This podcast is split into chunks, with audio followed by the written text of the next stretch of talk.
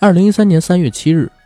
香港媒体《苹果日报》刊登了一则寻找失踪父母的寻人启事。在该寻人启事中，包含了一段视频，视频当中出现了两位寻找父母的兄弟。其中发言的主人公叫做周凯亮，他面对镜头侃侃而谈，言语之中透露出对失踪父母的担忧。他们讲述父母二人三月二号去了大陆旅游。但时间过去一周多，至今还联系不上他们。他和哥哥已经报警，希望借助社会各界的帮助找到失踪的父母。兄弟两人面对镜头流露出的担忧和脸上的泪水，都引发了全港市民的关注，并在网络上自发帮助他们寻找失踪的父母。三月底，香港欧记重案根据线索来到大角咀的一处公寓。当他们推开门的那一刹那，见到了宛若屠宰场般的场景：四溅的血迹。刺鼻的味道，还有遍地的塑胶袋，塑胶袋中放着已经被分解剁碎的骨头和肉块，而这些血肉的源头正是已经失踪将近一月的两位老人。随着警方的调查深入，他们发现，原来杀害这两位老人的凶手正是他们的儿子周凯亮。Hello，大家好，欢迎收听我们这一期的硬核说，我是主播阿甘，我是 AD。嗯，相信很多的听友朋友啊会很奇怪，说怎么叫六年的硬核电台，今天得改名叫硬核说了呢？嗯，面对这个事儿呢，其实我和 AD 两个人也非常的无奈，也很无语。对，在二月二十四号左右的时候，突然呢，阿甘这边收到了一份由我们运营的某一个平台发给我的一个消息，说根据。某某条例什么什么这个那个的服务规范对，然后目前在播客领域不能再叫电台了，出现“电台”两个字，这个节目就要被封掉。嗯，当时呢，我本来以为只是一家一地接到了有关部门的这个通知，因为当时确实只有他们一个平台找到我们。是，后来呢，我们才发现可能是这家的这个后台或者说媒体关系、政府关系比较硬，他们提前知道这个消息。为啥？因为就在。二月底过了一个礼拜之后，其他陆陆续续的平台也开始逐渐找上门来，跟我们讲，以后不能再使用“电台”这两个字了，必须得在三月六号之前把名字改完，否则的话，你的节目将会面临封号、下架等等等等的处理，或者强制改名。对，所以我跟 AD 我们俩人就想。与其让我们这节目被动的被改掉一个名字，或者说被下架，还不如我们两个人现在就先把这个名字给改掉。然后经过我们俩呃一段时间的商议，我们最终决定将电台的名字更名为“硬核说”，对吧？嗯。同时，我觉得这可能也是一个升级来的，因为叫硬核电台，它就很难跟播客。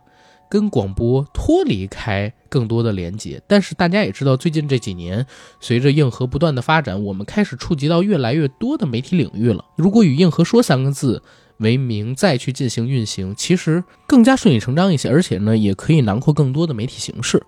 对吧？希望大家也不会因为这一次的更名，对我们产生什么意见，然后大家可以持续关注我们“硬核说”。呃，毕竟呃，也不单是我们，基本上这两天，相信大家已经通过其他平台，呃，其他节目的一些变化，了解到这件事儿了。是我在那个平台上看到有几类比较主流的改名方法，有一类呢，就是把电台直接改成了英文单字 FM 啊，还有的呢是电台，但它那个字啊用个错别字儿，台用作苔藓的苔。但我和阿甘商议以后呢，都觉得。这样还是不太保险。对啊，万一这个服务规范、服务条例再扩大一点儿，对，那你这些东西就很容易被囊括进去。包括我们之前也想过几个类似于电波调频、调频频道 FM，后来我也想，电台既然不能叫 FM，我肯定不叫。后来想来想去，就还是硬核说呗，嗯，对吧？简单直接，三个字儿，相信大家更容易找到我们。对。而且就像 AD 说的一样，更容易找到我们。我们一直以来都比较抗拒有过长，或者说名字中包含一个英文单词，嗯，因为很有可能第一次听到我们这个节目的人是在微博上，是在其他的非视觉的平台上边。那如果我们这单词说的不清楚，或者他他的英文不太好，他其实很容易搜不到的。硬核说非常简单，所以就决定改这个了。当然，这和我们本期节目的主题没什么关系，只是在开场跟大家。聊一聊我们现在这期节目为什么改名了。接下来就是回到我们正式的内容，聊一聊最近一段时间在网络上很火爆的《正义回廊》这部电影，以及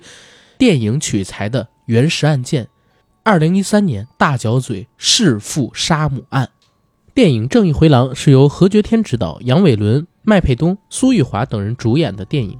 于二零二二年十月二十七日在中国香港上映。该片类型是剧情犯罪，制片地区也是中国香港。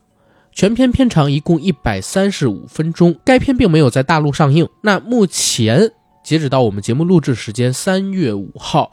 中国大陆已经流出了该片的蓝光资源版本，是全程未删减的。如果你下载的是正常版本，还会包含一段五到六分钟左右的五段删减镜头的集合。同时，该片也在二零二二年获得了第四十六届香港国际电影节。最佳男演员的殊荣，并入围新秀电影单元。再同时，二零二三年即将颁发的第四十一届香港电影金像奖中，《正义回廊》一片以十六项提名破纪录的姿态领跑整个颁奖典礼。然后先来聊一聊对《正义回廊》这个片子的一个看法吧，简单的好吗？然后再来回述剧情。嗯。《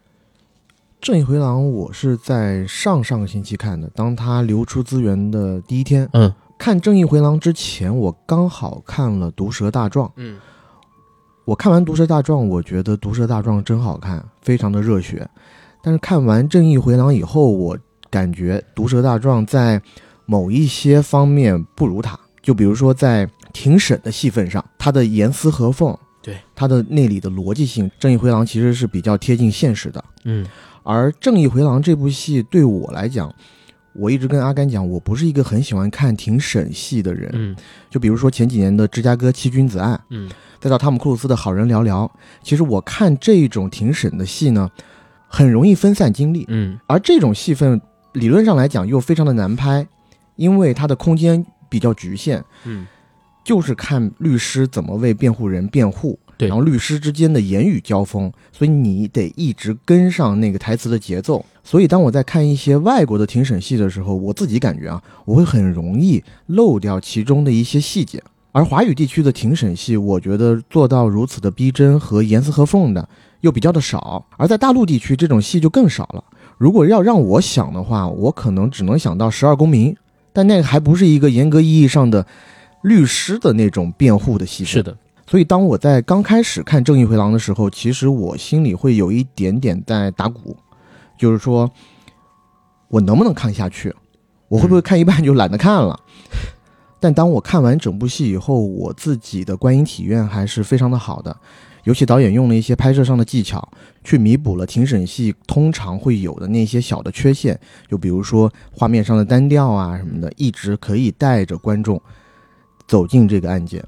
所以我给《正义回廊》的打分，我是四颗星。其实我我为什么想在开始的时候说一下《正义回廊》这评价，是因为我还记得咱们做《毒舌大壮》那一期节目的时候，我说《毒舌大壮》是我自己觉得十年华语最佳停辩戏，你还记得吗？我之所以想在开场聊一聊《正义回廊》的评价，就是因为我想否定自己在上期节目对《毒舌大壮》的那个评价，我说的太武断了。其实。我在看完《毒舌大壮》之后，应该是第二天还是第三天，AD 给我发来了《正义回廊》的资源，对吧？我知道这个片子出资源了，但很可惜那资源好像有问题，就是播放起来之后画面特别的慢，是以零点三倍速来进行播放的。所以这周二我去看的时候呢，实际上又找了一个其他的片源，看完之后我就发现，完，打脸了。跟《毒舌大壮》相比，《毒舌大壮》就是一个爽片。而这部《正义回廊》，它是一部像手术刀一样精准撕裂现实的，给我们呈现血淋淋真相的一部电影。他们俩一个是现实属性特别强，另外一个呢爽剧感特别强。所以如果让我选的话，可能《正义回廊》在我这儿确实要比《毒舌大壮》更讨喜一些，嗯，对吧？因为我们要看一个停变戏，除了要听那些震人发聩的演说之外，也想知道它映照的现实到底是怎么样的。他做的剖析是不是精准？同时呢，就像 A D 所说的一样，在法庭上，正方、反方这些律师他们在对辩的时候，是不是都能经得起逻辑的推敲、严丝合缝的？嗯，而这一块《正义回廊》比《都市大壮》要好太多了。是《都市律师》看完给人的感觉是，你好像看了一部武侠片儿。当老百姓遇到不平事的时候，总有这些大侠为你伸张正义。站出来，但是呢，《正义回廊》像是一部社会纪实片儿，像以前有一个社会纪实系列叫《黑镜头》，它去记录的都是一些社会的最阴暗面的一些东西。嗯，甚至它在影片的结尾给你预示了一种全员恶人的可能，是这个我觉得更是难能可贵。对，所以我们得好好跟大家聊一聊《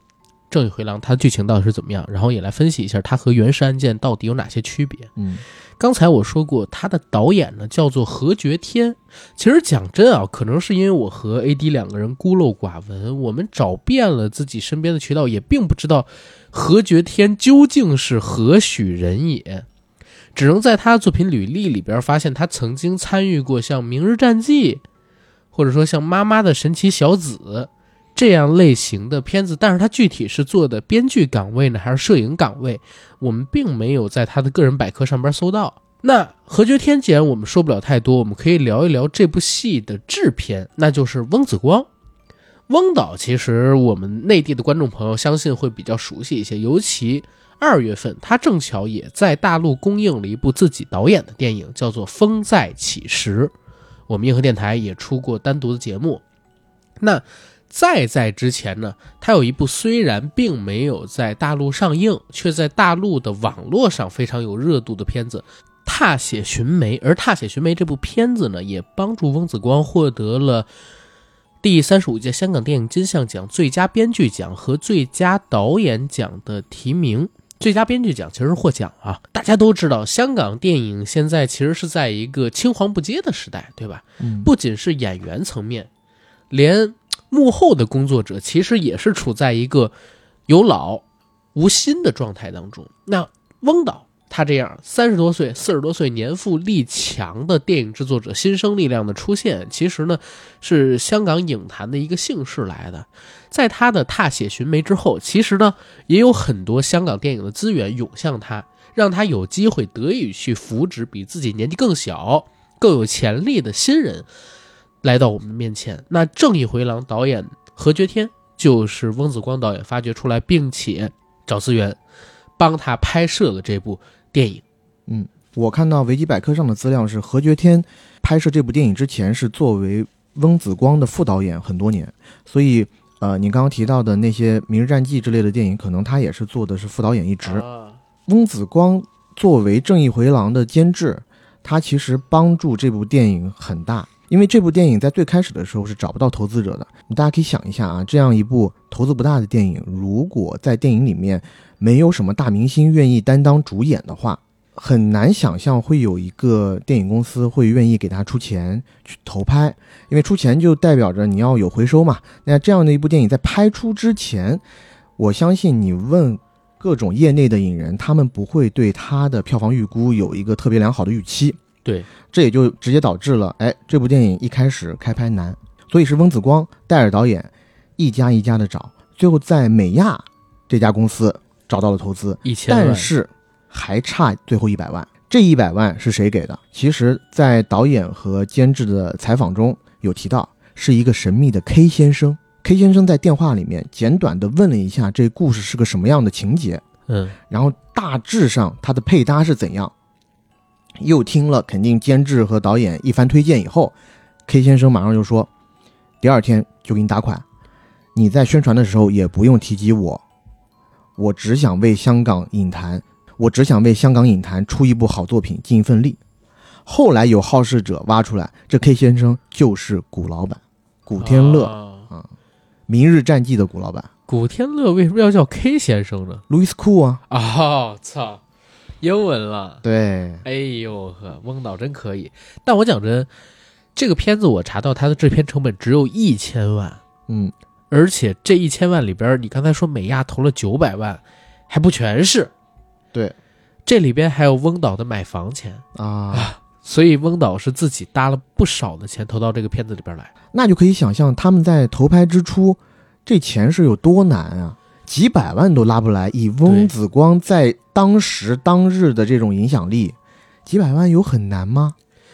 我讲真，因为这部片子可能他们一开始策划就没打算港币，对，因为我是说啥，有可能这部片子他们一开始策划就觉得基本上在大陆上映没什么戏。嗯，如果你在大陆上映没戏，你又请不来刘德华、呃梁朝伟他们这些人，那你在海外也没有市场，对吧？对。但你要请刘德华跟梁朝伟呢，你光有海外市场没有大陆市场也回不了本儿，因为成本太高。我之前看过尔冬升他做的一个节目，他说如果现在单纯的港片在香港本地上映，那我自己投的话不会超过五百万港币，嗯超过五百万港币的话，我不会投，除非我傻。嗯，对吧？这部片子一千万港币，虽然香港的这个票房分成比例跟大陆不一样，但基本上也就是个五比五。嗯，一千万能拿回五百万票房，四千万这是目前《正义回廊》的票房，翁导能拿回两千万，外加一些海外的发行啊、走走节展之类的，我相信肯定是有的赚的。但是这片子没在香港上映，拿到这四千万票房之前，没有任何人敢说这一千万就能收回来。对，我觉得美亚愿意投给翁导，也是在于他们看好以后跟翁导的合作。对，说不定翁导去找的时候就说：“哎呀，你投我这部戏，我之后几部戏都给你们留份额。你投我这部戏，《风再起时》的份额我留给你。”美亚确实有投《风再起时》，是，所以我说我看到美亚片头了，那就不知道 这件事儿是好事儿还是坏事儿了，对吧？嗯，这算是捡了个芝麻丢了个西瓜，对但或者是丢了个芝麻丢了 丢了个西瓜啊。但我在想一个事儿啊，美亚也有可能回本儿。嗯《风再起时》，因为《风再起时》刚刚代表香港参加了奥斯卡最佳国际影片的参选。如果他可以夺得奥斯卡最佳国际影片，那《风再起时》这部片子回本就有戏了。这是一个大的翻身仗，对，但是就是这个翻身仗可能性，概率比较低对啊。啊。但是说回《正义回廊》这部片子，我讲真，哎，《正义回廊》这部片子在我看来，甚至超过《风再起时》，起码它的完成度和对我而言观看的爽感而言，是要远超过《风再起时》的。最起码没有出现那种“人面不知何处去，桃花依旧笑春风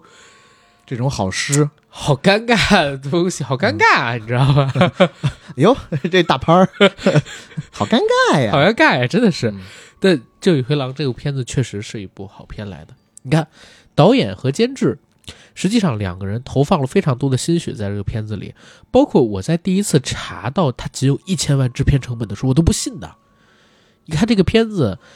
哪儿像一千万能拍出来的样子？我都不说其他，就光最后结尾，胖子在蛛网当中的那个镜头，大陆电影里边如果想出现这样质感的画面，这部电影的制片成本，我觉得低于一个亿是不太可能的吧。低于一亿的七八千万的片子，想出现这样有质感的镜头很难很难。哦，你知道我刚刚在看维基百科的时候，发现这部电影由香港电影发展局还投了两百五十万，哦，那美亚三百才投了多少呀？所以这也是能看出啊，在当时几乎是没有一家电影公司对这部片子有信心。对啊，起码说是从商业回报上吧，因为你不能在大陆上映嘛，嗯对吧？？你少成本了，你又拍不出来；大一点成本，你投进去就是亏钱。对，虽然可能亏的不多，但是没有任何一家公司，或者说没有几家公司愿意去做开始就知道会赔本的买卖。对，而且这部电影，我想在选演员的时候，其实也很难卖得动，因为两个主角其实是两个案犯，样貌形容都不能特别的高大帅气，所以我们想到的那些港片中的巨星，只能去做最多啊，只能去做律师的职位。但律师在这部电影里面其实是非常不出彩的，最出彩的就是那两个罪犯，或者说嫌疑犯。除非你像郭富城那样，他是为得奖，嗯然后才，当然了，也是为了扶持新人导演啊，两方面原因肯定都有，嗯，才愿意去参加《踏雪寻梅》，而且《踏雪寻梅》给到的片酬虽然少，也不是特别少。然后你正好提到了片子的几位主演，我们正好可以说一下。其实片子当中最有票房号召力的是苏玉华，但苏玉华本人在电影和电视剧的影响力也不是特别的大。她在香港最出名的是舞台剧，被称为舞台剧女王。但是你让她拍一部电影，不好意思，她还真没有这个票房号召力。嗯那苏玉华在这部电影当中扮演的是什么角色呢？扮演的是二号罪犯唐文琪，也就是男主角杀父弑母的这个男主角他的好友共犯，他的辩护律师。然后这儿解释一下啊，为什么在这个片子里边会有辩护律师？香港的司法制度是这样的：如果你自己没有资格或者说没有钱去请一位律师的情况下，为了维护你的法律权益、你的人格，香港政府会给你委派一名律师过去。嗯那这个时候就出现一个问题：如果这个案子特别的大，全港关注，有一些名律啊，有可能会自己上门接这个案子的哦。嗯因为他想让自己的名气有一些提升嘛。而港府其实，在把这类有巨大争议、巨大民众讨论性的案子，在做这种律师分配的时候，也会倾向于找到一些知名律师，让他们来参与。没错。我是想，如果我是这个嗯知名律师的话，我觉得这是一个稳赚不赔的买卖。对，首先，如果我去给这些大众意识上觉得已经是罪犯嫌疑大概百分之七八十的人去辩护的时候，如果我辩输了，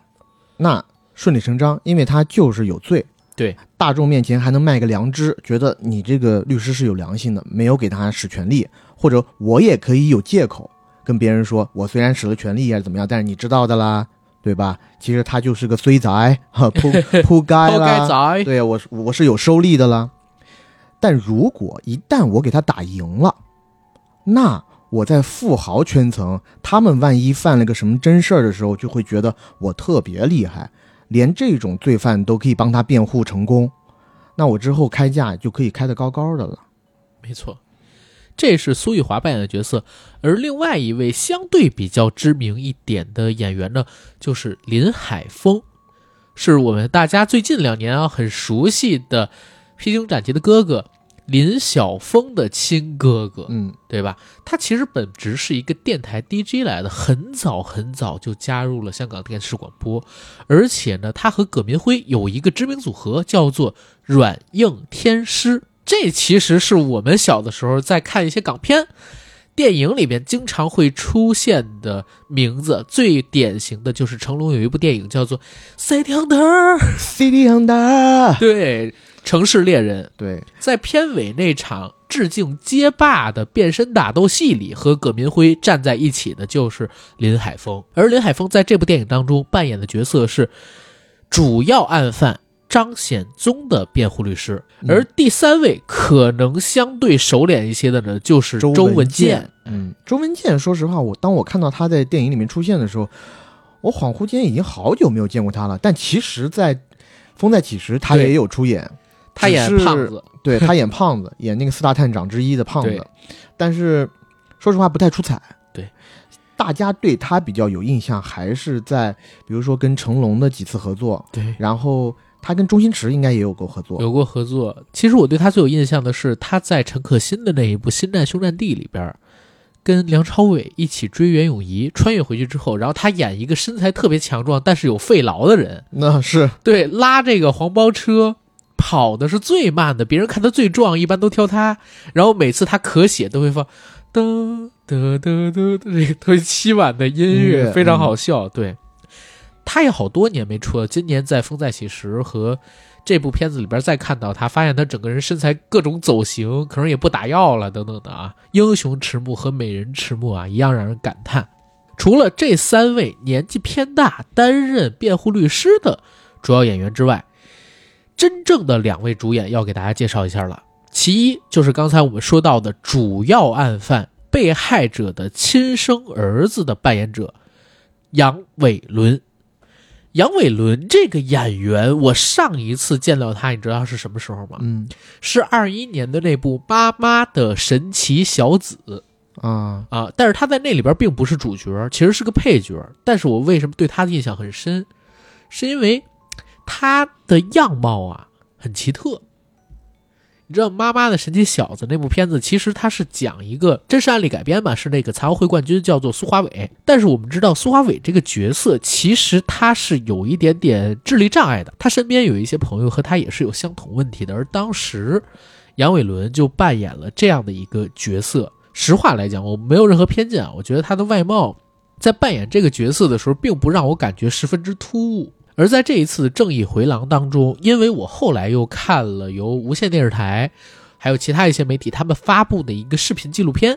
嗯，我发现他跟原案的案犯长得还真的是很像哎。也我觉得也不到很像吧，确实有几分神似。，对，然后杨伟伦这个演员呢，说实话，我在看《正义回廊》之前呢，我没有见过他，啊，就是可能是在影视剧里面有闪现，但我对他肯定是没有任何一点印象的。然后他呢，就有一些比较明显的口呼吸的症状，就是嘴比较凸，对，直观来讲，就有一点像哆啦 A 梦里面的小夫。哦，他真的像，长得稍微好像好像，有点像好像，好像。对，而且呢，在电影里面呈现的那股劲儿，我也一直感觉，哎，这怎么有点像小夫的感觉，那种狂妄自大的啊。小夫长大了，不会是这样吧？呃，应该不会，因为小夫家里很有钱。哦，是是是，是，而杨伟伦这个演员在这部戏里面的表现，我觉得是相当可圈可点的，因为让我觉得幸福。还有一点，我觉得有帮助到他的，就是我们之前对他所有的影视作品都没有任何印象，未知。对他就是一个空白。所以当他第一次呈现到我面前的时候，他在我脑海中的印象就只有这一个。啊，我觉得他就是那个人，就是在看电影的过程当中，我会忘掉他这个演员的身份，我会没错带入他就是那个罪犯。没错，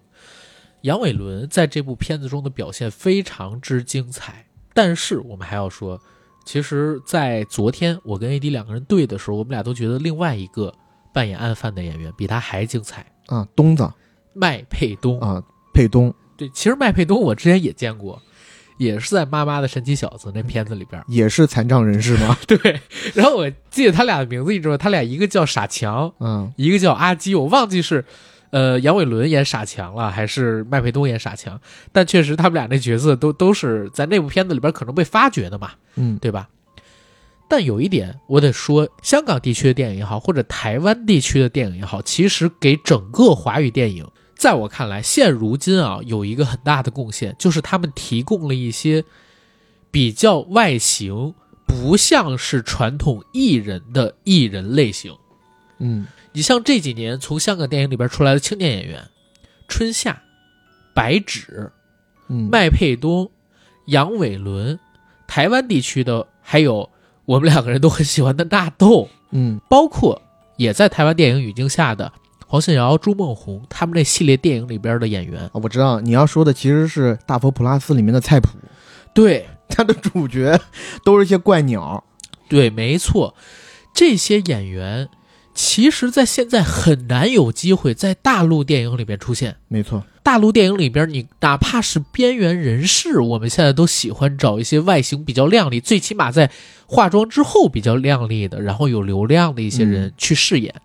很少有机会给到上个世纪我们看，比如说五福星、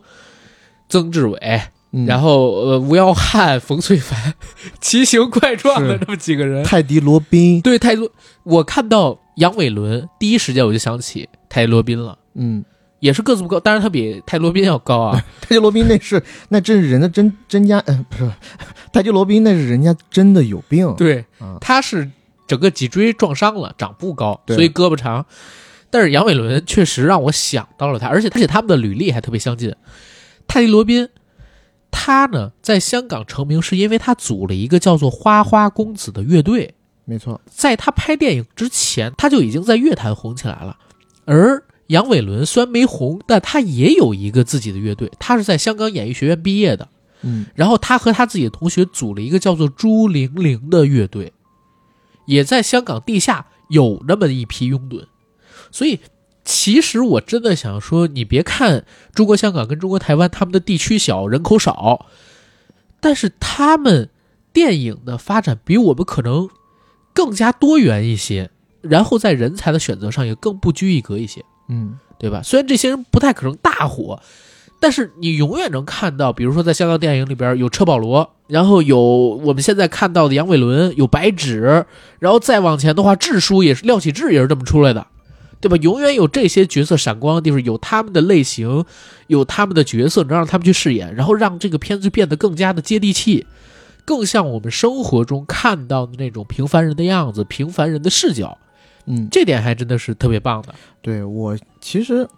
有的时候看大陆电影的时候，确实觉得有一些千篇一律。对，就哪怕是小角色，也一个个长得人高马大，然后长得也十分帅气，让你感觉好像发生在这种童话世界里一样。我十分的希望在未来的一些大陆的影视作品当中，我还能看到像《地下交通队》里面的贾队长那样的人物出现啊，确实，甚至是那个演员出来做一部喜剧片的主演，我觉得是十分够格的。是如果做院线电影的主角，可能还差点意思，但是我觉得以他的号召力，以他的那个形象，完完全全可以去做一部网络大电影的主角吧。没错。而且我讲的，就比如说宁浩导演的电影，虽然他导演的电影每一部都比较精彩，但是在我看来，印象最深的永远是那个疯狂的女郎。浩女郎，啊，你知道我说的是谁吧？就是那一位，如果大家看过《疯狂赛车》的话，还有《黄金大劫案》的话，里边有一位超过两百斤的啊女演员。胖胖，对嗯，我一直觉得她是宁浩电影里最出彩的角色，很多时候我都已经忘了其他的配角了，但那个配角我永远能记得住。我觉得是在资本疯狂的涌入大陆的电影市场之前，嗯，很多的大陆电影是有这种冲劲的。就比如说《疯狂的石头》，捧红了黄渤，还有、黄渤就是这么出身的，啊还有刘桦，嗯道哥，这俩演员都是长得没有那么的出彩，对但确实演技很好。再到《疯狂的赛车》，大胆启用台湾演员九孔，九孔，对不对？九孔我觉得在颜值层面跟黄渤不相上下，一时无两，对吧？对对对再加上他那秃头，甚至是在颜值上直接甩了黄渤一个车道了。但你知道，我也好想成为九孔。最近我看他那个上王伟忠的节目嗯啊，我哎，我说到哪里？我提到一件事啊，我看到了他，是不是任贤齐怎么帮他，狂帮他送他一套房。啊？是送他一套房，摩托车随便骑。任贤齐的那辆跑车的罚单超过了跑车的费用啊，让九孔开就这么好的兄弟，我天！但是说回来，麦佩东，麦佩东其实大家看他的长相也不是那种传统意义上我们在大陆电影里面能看到认知中的演员跟艺人，嗯，但他在香港也有机会你知道我刚刚看麦佩东这个演员的照片，啊。想起了一个其实和我们有一面之缘的一个人，谁？某音乐网站的一个工作人员，是不是很像？比他白净，对吧？比他白净。我把那俩字儿逼了啊，回头。是不是很像？啊是是是，OK OK，麦佩东也是香港，嗯，在舞台剧领域现在有一点点民众基础的这么一位演员，和苏玉华他们两个人走的是一个路线，因为在传统的影视剧领域里边，你很难看到，呃，他这样外形的人出演主角嘛，嗯所以他是主攻舞台剧的，所以你也能看到，在这部片子里边，其实他的演技啊，这在我看来是属于出神入化。他扮演的这个角色非常的多面，而且极具反差感。嗯，没错，但是他的把握是属于那种行云流水，完全让你看不到痕迹的。最典型的一个例子就是，你还记不记得在电影片尾的时候，有一段黑白镜头的闪回，嗯张显宗和唐文琪两个人初相识去面试。大家看过电影的都知道，因为唐文琪这个角色他得过一场病，所以实际上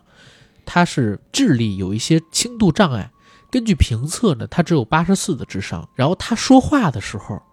正常情况下其实是有一些犹豫，包括手会一直的抖，嘴角和面部也会做一些抽搐的表情，就很像我们印象当中智力障碍人群他们平时说话的样子。但是当张显宗 Q 到了一个动画广告的点的时候，嗯唐文琪迅速的以调侃、流畅、机智的面貌呈现在我们面前，和张显宗两个人一起对出了那首广告歌，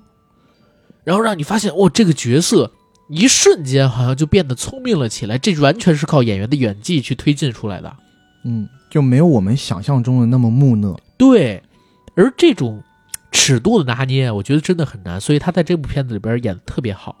嗯然后我也非常希望他可以拿到香港电影金像奖的最佳男主角，因为他也提名了，对吧？如果两个演员都可以拿到，就是共享一个奖项，也像这个金马奖颁给周冬雨、马思纯一样双黄蛋，我觉得也都 OK。但是如果两个人只有一个人获奖，我希望是他。对，东子，然后接下来就得跟大家来聊一聊《正义回廊》这部电影的剧情。到底是什么了。嗯，电影的一开场实际上是邵仲恒扮演的欧记，也就是香港重案组带队前往大角嘴的一处公寓。当他们推开公寓的门之后啊，屋子里边有一股特别刺鼻的气味儿。顺着这些气味儿，他们往屋中去排查，结果发现了两个冰箱。打开冰箱门之后呢，发现已经被冻得发紫、上盖冰霜的两个老人的头颅。嗯同时呢，在这个屋子里边还放着很多的塑胶袋，这些塑胶袋里边有炖好的肉羹、微波过的碎肉，还放了一些已经被切好的骨头。随着影片的推进，我们知道这两颗人头是属于一对老年夫妇的，而这对老年夫妇的尸身为什么会出现在大角嘴，其实就涉及到一起惨绝人寰的杀父弑母案。电影的主角叫做张显宗，张显宗连同自己的友人唐文琪，在唐文琪的寓所内杀害了自己的父母，并且进行肢解。可以说，电影的开篇就把杀人凶手是谁，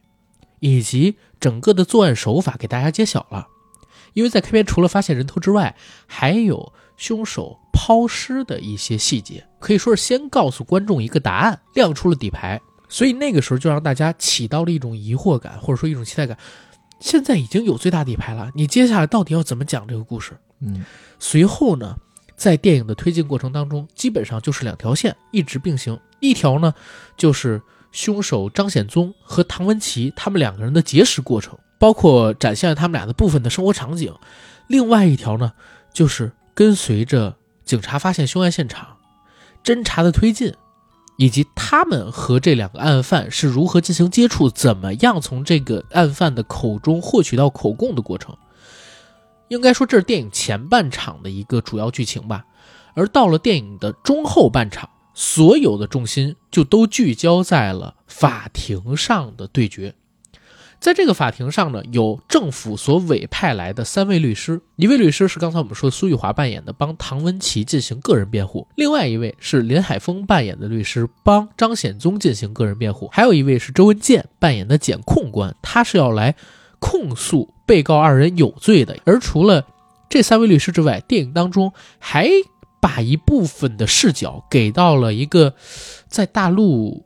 司法体系里边并不存在的群体陪审团，——陪审团。所以这部片子我在看的时候，第一时间我就想到了是《踏雪寻梅》加《十二怒汉》。嗯对吧？《十二怒汉》其实我们都知道，他是讲陪审团如何利用自己在这个法庭上的见解和认知，不断的进行讨论，然后最终呢，众人达成一个相对一致的定论，并把它委交给法官，对吧？因为陪审团他们提供的意见，基本上可以左右在香港司法体系下的一个案卷的最终结果。嗯，大家可以理解为陪审团的意义是在于听着律师们如何去进行对诉，同时呢，也听被告和原告他们如何为自己申辩或者说声张权利，最终他们用比较偏于人性还有大众理解的方式，给出一个自己的裁决建议，而这个裁决建议会影响到法官的最终判决。嗯啊，就是基本上这么一个意思。电影给了相当多的视角在陪审团的人员里，对，就是律师或者检控官，他们在庭上辩护或者控诉的时候，这两方的主要目的就是在影响陪审团。对，很大程度上，这些律师或者控诉官，嗯，他们的主要目的就是要让陪审团相信他们所代表的这些原告和被告是无罪的，或者是要让他们相信他们是有罪的。是的，所以陪审团的选择上一定也是首先与本案无关，第二尽量与司法系统无关的社会人士。对，而且为了保证这个案卷判罚的公正性，他们要尽量的把这个样本扩大到社会的各行各业。没错，其实我讲真啊，我是挺希望我们内地司法也引进这套陪审团的系统，因为陪审团系统的最大优点是在于哪儿？陪审团因为来自于社会的各个阶层，对吧？嗯，它其实可以相对准确地代表一些社会大众对于案件的判罚标准的一个看法。再有一点，因为我们都知道，法庭虽然现在公开啊，但毕竟没有太多的人会去关注到案件本身的审理过程。如果有陪审团存在在这个组织当中，又有司法系统去进行原告、被告双方的一个制约，不让他们去贿赂，嗯也可以起到一个司法公正性的加强。最起码我自己个人是这么认为的，大家也可以提出一些反对性的意见啊。然后在这部片子里边，其实出现了九位陪审团成员，因为来自社会的各行各业嘛，他们虽然可以拿到每天八百块的酬金，但是绝大多数人这九个里边是并不想来这里参与这个案子的陪审工作的。是的，这个其实在，是的，这个其实在华语的影视内容中比较少见到，对，就这么真实的去反映几乎每一个陪审团人员，当他们被抽到以后，他们的反应。对，很多人都觉得这是浪费时间，因为是一个跟他们毫不相关的一个案件，是的，而很多人也有自己的本职工作。他们最开始的目的都是想草草了事，赶紧判罚完了就完事儿。除了有几个人可能对这案子比较关注，特别想来做陪审团，嗯，绝大多数人都是这样的。所以这个其实是跟《十二公民》就大陆版的《十二公民》里面对那一场那些同学的家长们有一些相像。对，其实《十二怒汉》里边大就是每一版其实大概都是这样的，嗯都有人嫌烦不愿意来。对，但我们所说的就是华语影视内容下的啊，嘛。明白明白。但这其实也是人性来的。嗯，有几个人会像，比如说德普跟那个艾维伯他们俩的案子一样，那个我知道是所有陪审团成员都特别想去。对对，没有几个案子是像这样的。而随着这些人员全都进入了法庭里边，这个电影才真正变成了一个各方势力纠缠，然后不断向正方和反方来回撕扯的一个有趣的故事。因为刚才我们说过了。三位律师都要为自己所代表的势力去争取权益，这一块我就要说，他为什么会在逻辑性上比我们之前聊过《毒舌大壮》更严谨？《毒舌大壮》那期节目当中，AD 我猪猪我们三个人都提到一件事，就是谢君豪扮演的那位金大壮，嗯，他其实很难让我们理解，他其实在《毒舌大壮》的片尾突然反戈相向，帮助黄子华这一方去声讨钟家这件事情，让我们很难理解。因为律师在我们的理解当中，他应该是为自己所代表的那一方去争取权益，这是他的职业道德和职业属性所导致的。甚至可以说，如果他想贯彻正义，他就不应该接下了这个案子。他既然接下来这个案子，他就要对自己所呃诉辩的人进行负责。而谢君豪最后的那个选择虽然符合大众意义上的正义，但是是违规职业道德的，甚至他这个做法如果传出去的话，基本上不会再有人找他打官司了，对，就毁了他自己的前途。对吧？如果他当时没有退掉这个案子，最合理的处理方式就是消极对待一些，也不可能反戈相向的。而在《正义回廊》这部片子里边，他没有这些情节，他只是完整客观的向我们展示了。几个成熟的、知名的大律师在面对一个案件不同决力方，哪怕你知道这两个人是有罪的情况下，在尊重你的职业道德和你的职业属性的基础下，会做出怎样的行为逻辑，对吧？这其实就要比《毒舌大壮》更加贴合于现实一些。而在这部电影当中，随着几方律师不断的角力，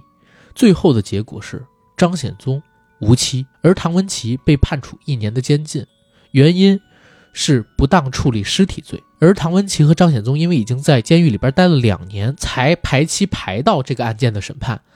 所以当庭就属于无罪释放。他收拾好东西就离开了。电影到这里，基本上故事也就结束了。这是一个非常简略的剧情概述啊。为什么要这么简略的去说？是因为今天我们这期节目是想把电影和原型案件进行比对。然后再把两者不同细节上的差异向大家复述出来，这样的话可以让大家看到导演的创作意图和真实的案件到底和这部电影有什么样的差别。然后我们先来讲真实案件和这部电影几个相同的地方。第一呢，确实是在二零一三年的三月份发生了杀父弑母这个案件。第二呢，电影当中的张显宗和现实案件当中的周凯亮。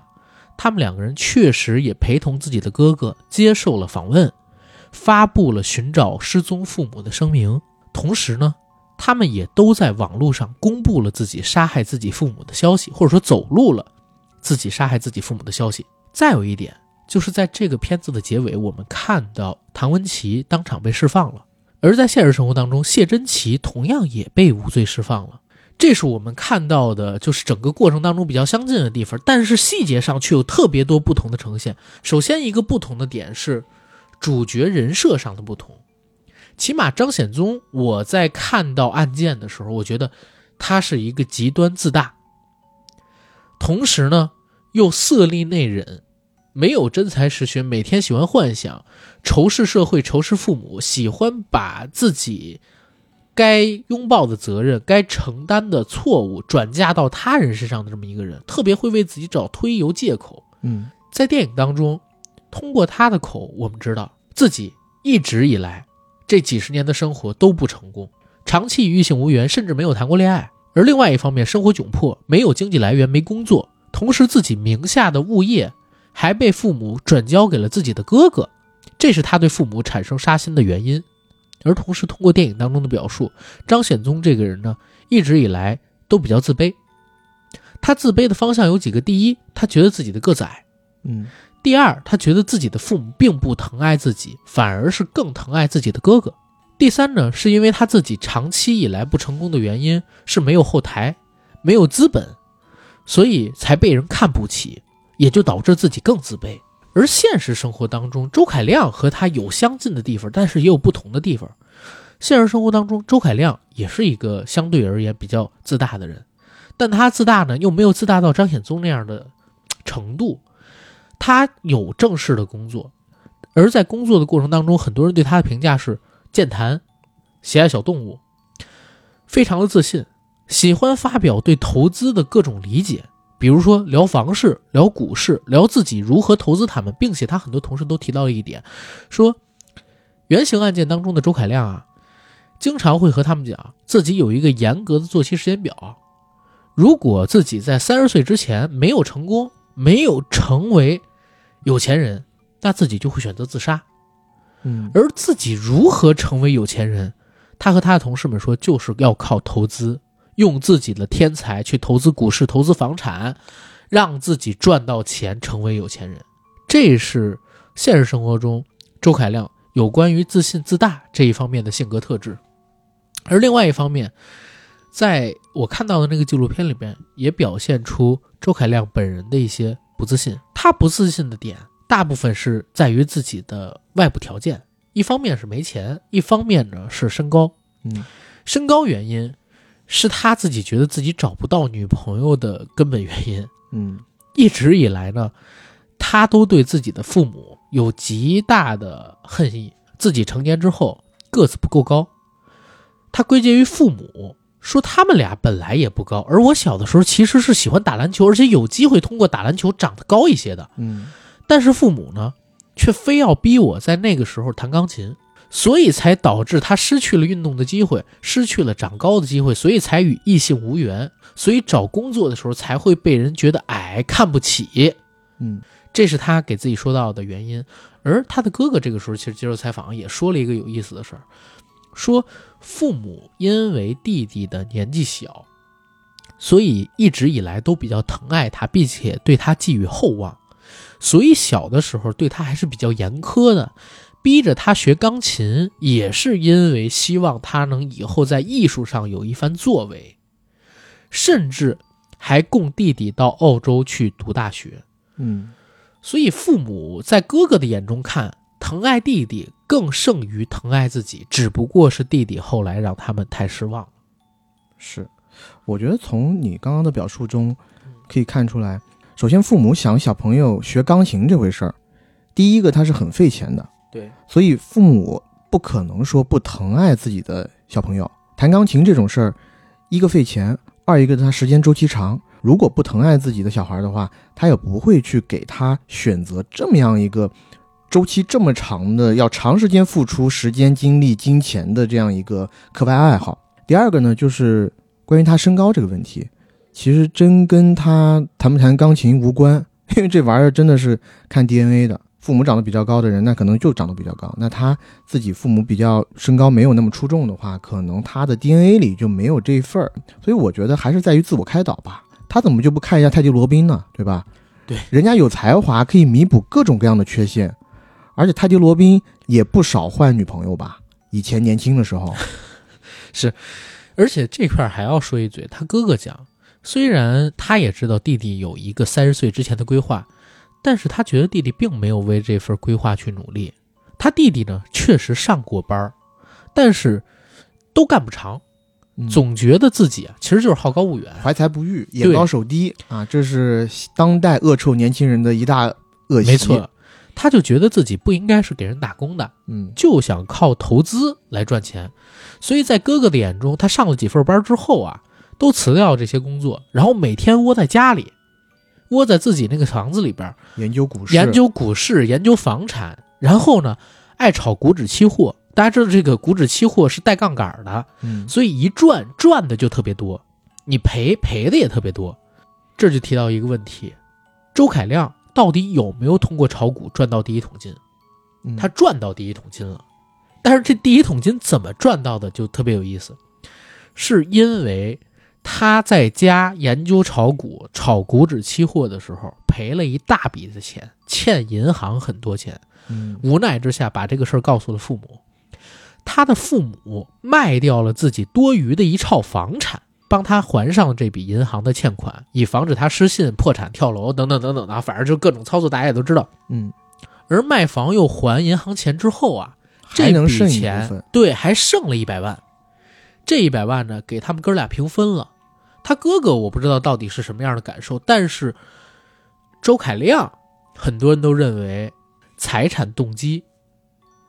是他杀害父母最大的动因。原因就是他们分析说啊，可能因为这五十万，周凯亮觉得自己有机会可以通过父母拿到更多的第一桶金，用这第一桶金再配合上自己炒股的天赋，赚到更多的钱，变成有钱人。而父母怎么才能把钱给到他呢？要肯定父母是不给的，尤其他刚赔了这么一大笔钱，嗯那最有可能就是如果父母去世了，那他们的财产就会分配给自己和哥哥嘛，这个时候自己不就有钱了吗？但是他父母身体那么好，经常去爬山，经常去旅游，在他的这个描述里边啊，怎么会突然之间就死了呢？所以为了财产而杀人，是他非常主要的一个动因。这是当时的精神医师啊，包括就是他们警方给出来的一个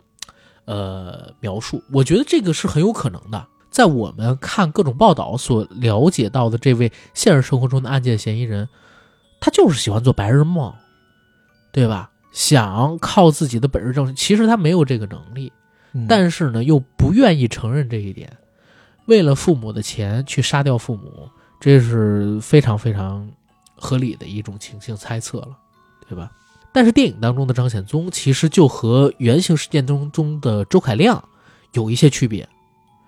在电影当中，他其实为了钱的这个属性啊是相对比较淡化的，嗯，更多的还是对于父母的仇恨。对对于父母对他和他大哥的差别对待，影片当中是比较突出描写的，也包括他这么长时间以来不断的让父母失望，导致父母对他的态度也起了变化。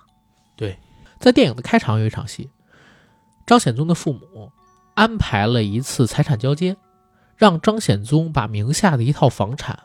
过继到自己哥哥的身下。而为什么会出现这样的一个情况？后续呢，他哥哥给了一个解答，说因为弟弟炒股赔了很大一笔钱，对，如果不过继过去的话，嗯。银行就得把这套房子给充公了。不是，如果不过继回去的话，他父母怕张显宗抵押这套房子，嗯，然后再去炒股，然后又赔了，反正过继给他哥，反正过继给他哥哥名下，他哥哥呢也可以把这房子接着给弟弟住，嗯，但是他弟弟就不可能把这房子再给卖走了。但是于张显宗看来，这就是父母偏心啊，抢了自己一套房子给了哥哥。对，而且呢，他也没办法说，因为父母确实替自己还了钱，对吧？他以为父母跟自己算的特别清楚，帮自己还了钱就要把自己的房子给拿走，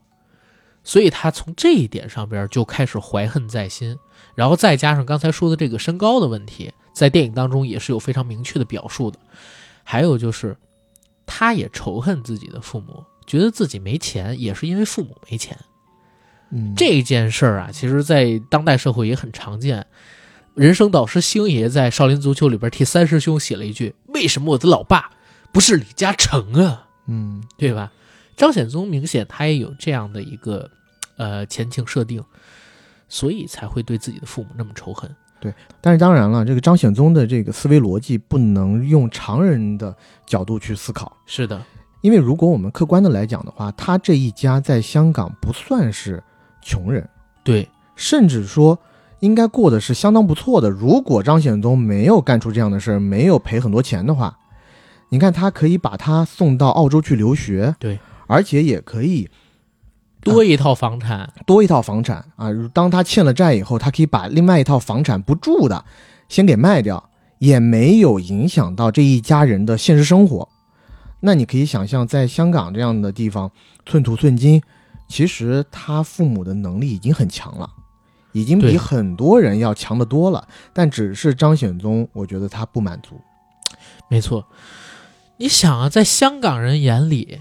一套房可能都是很多普通人这一生奋斗的目标了。嗯，有很多人就一直住在那种鸽子笼里。所以你说，按理说他父母，你最起码得是中产阶级靠上吧，对吧？如果父母中产阶级靠上，你自己的生活又这么窘迫，实话实讲，我还是觉得应该从自己身上找原因。嗯，当然是应该从自己身上找原因了。但是这个呢，都是正常人的做法。显然，我们这个案件的主角周凯亮或者电影里的张显宗，他是做不到这一点的，他也不会这么想，因为他的人格里面有一部分非常自大的存在。而且还有一部分也是导致他杀掉父母的原因。我在看那个呃后续的真实案件的报道的时候啊，周凯亮这个人最多只是冷血，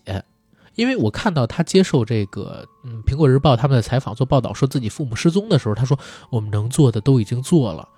而且呢相对平和、相对冷静，没有透露出自己任何一点杀人犯的这种犹豫啊和恐惧。你也看不到什么太多其他的情绪，最多就是他伪装的特别好。但在电影当中，张显宗这个角色不一样，他有一个特别突出的属性，就是他的表演欲、表现欲。嗯，在苹果日报去采访他们兄弟俩的时候，其实被拍摄的人是他嘛。苹果日报人说，他以为他是谁呀、觉得自己是刘德华呀、嗯，因为他们拍过一遍以后，他自己觉得是光不好还是什么原因，对想要再重新拍一次。拍了三四遍，嗯，而且最后呢，要留下一个自己觉得自己特别动人的微笑。而且整个拍摄的过程，他其实是很有包袱的。嗯，这是一点。第二一点是什么？第二一点是，张显宗这个角色一直以来都以希特勒为偶像，也喜欢读尼采的诗，而且经常会幻想自己是希特勒。嗯，这一点为什么会在电影当中特别被凸显出来？我觉得可能是因为导演和编剧团队他们在做原型人物调查的时候，发现周凯亮本人曾经参加过三 D 肉蒲团的试镜。对在电影里面其实也有对这一段的，呃，我觉得算是影射吧。影射啊，在电影里头，他其实是去参加了一个香港情色电影的试镜。然后当他一到现场，坐上那个沙发的时候，跟别人对谈的时候，他说的是啊，我有很多的这种性经验，对，然后我自己对。呃，这种所谓的 sex 影片或者性知识或者是性理论方面有很深的研究，也看过太多的这种电影，所以我自己对性是很挑剔的。嗯，然后在那个片场还来了一个大老板，长得胖胖的，别人都称呼他为肖先生。我后来一想，这人应该影射的就是肖若元，因为肖若元在九十年代初期的时候就做过肉蒲团的监制。是说我以前看过您导的那套片子。嗯，现实生活中，他去参加了三 D 肉蒲团的试镜，但是因为其实他个子矮，然后长得又不帅，他肯定不能做西门庆，他只能做西门庆身边的那种跟班马仔。如果可以，呃，如果在那种三级片里面要安排段落的话，他也只能是觊觎小姐美色，想要上去动手动脚，然后被西门庆一脚踹飞。对，然后眼看着西门庆左拥右抱对种，人，作为一个西门庆和其他女生关系进阶的垫脚石存在的这么样一个人物。但他自己肯定也不愿意，他肯定面的是类似西门庆这样的角色。嗯，就像是贝尔老师老是想去面韦小宝一样。对 包贝尔是吧？对，你说贝尔，我操，我还说是啥呢？嗯但讲真，哎，在电影当中，这个性格特质的呈现，我觉得是很精彩，也很神妙的一笔。嗯现实生活中，他去参加三 D 肉蒲团的事情，其实也是打肿脸充胖子。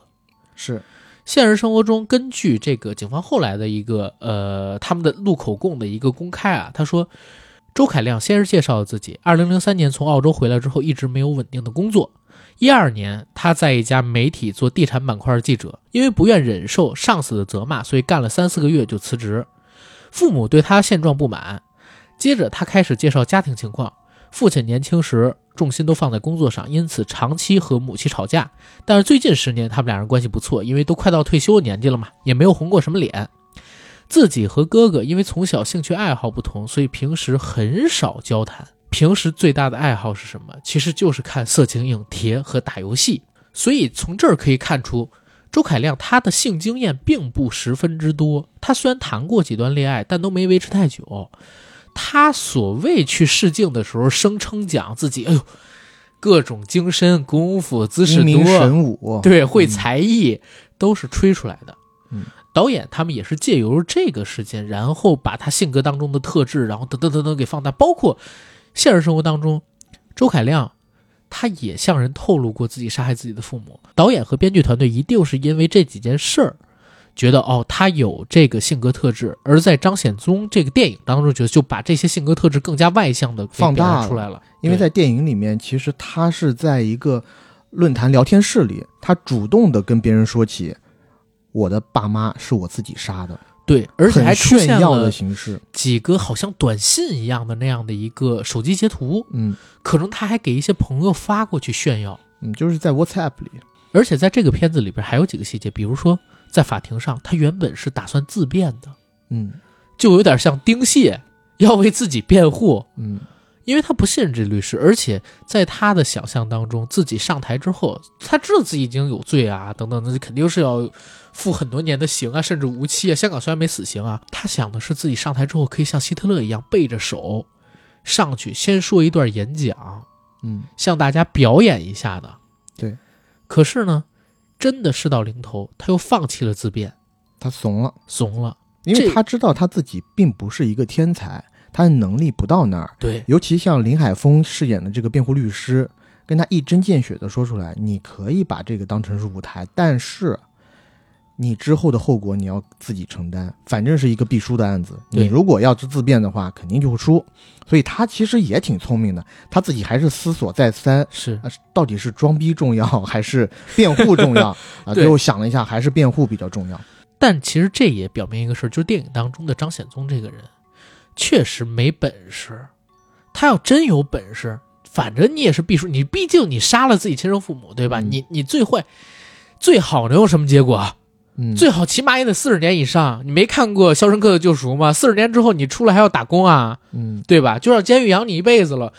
你就上去演你的奖，那我佩服你，你是个牛逼的人。外强中干。对，嗯，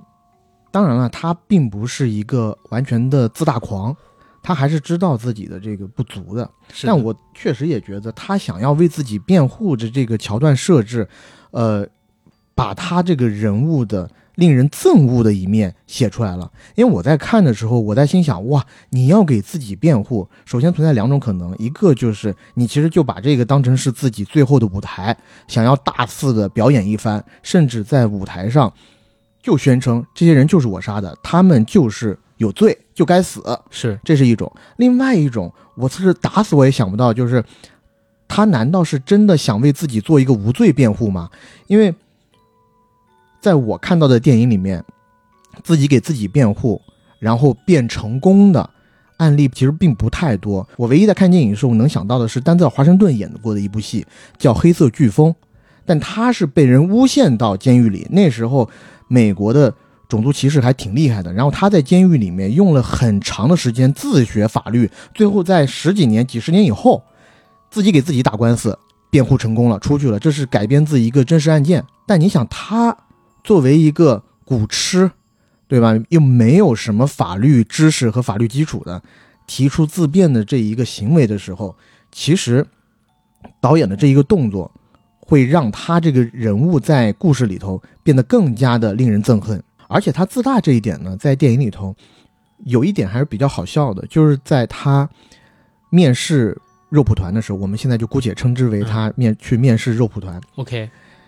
当真正的这一个肉蒲团的女主演穿着十分清凉的靠近他身上的时候，他所宣称的那一种身经百战的姿态完全不见了，嗯，变得十分的紧张和怯懦，甚至那个女主演刚把身上的罗衫卸下，靠近他的时候，他就已经丢盔弃甲，一泻千里。对，这一看就是个厨啊，对吧？然后他又还抱头鼠窜，这一点我觉得是拍的十分的精妙的。但是正所谓成也风云，败也风云，导演把他自大的这部分凸显呢，我们已经完全 get 到了。是但是里头有一个我自己不太能接受的败笔，就是他自己脑海中希特勒片段的描写。啊，因为在影片里面，他自己扮演希特勒的那个片段，其实全部都是以黑白镜头所显现的。对，而在影片的刚开始不久，其实就有片段的显现。当时我是不知道，不明所以，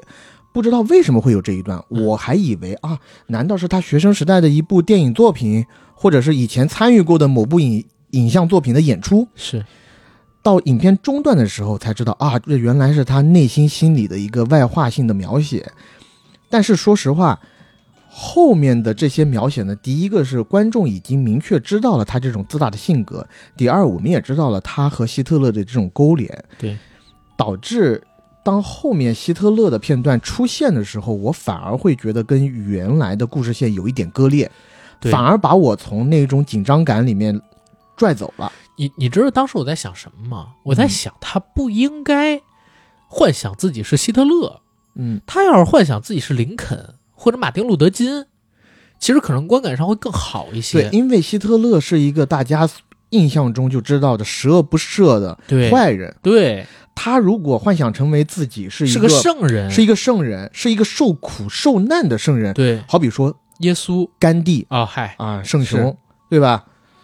我觉得这个可能会在呃观影的过程当中让观众更疑惑一点，他到底是好是坏？对，在电影当中的张显宗，他其实有一个呃人格觉醒，发现自己错了并且悔恨的时候，是在什么时候？是在电影的结尾，他和哥哥两个人隔着那层玻璃，两个人进行对话。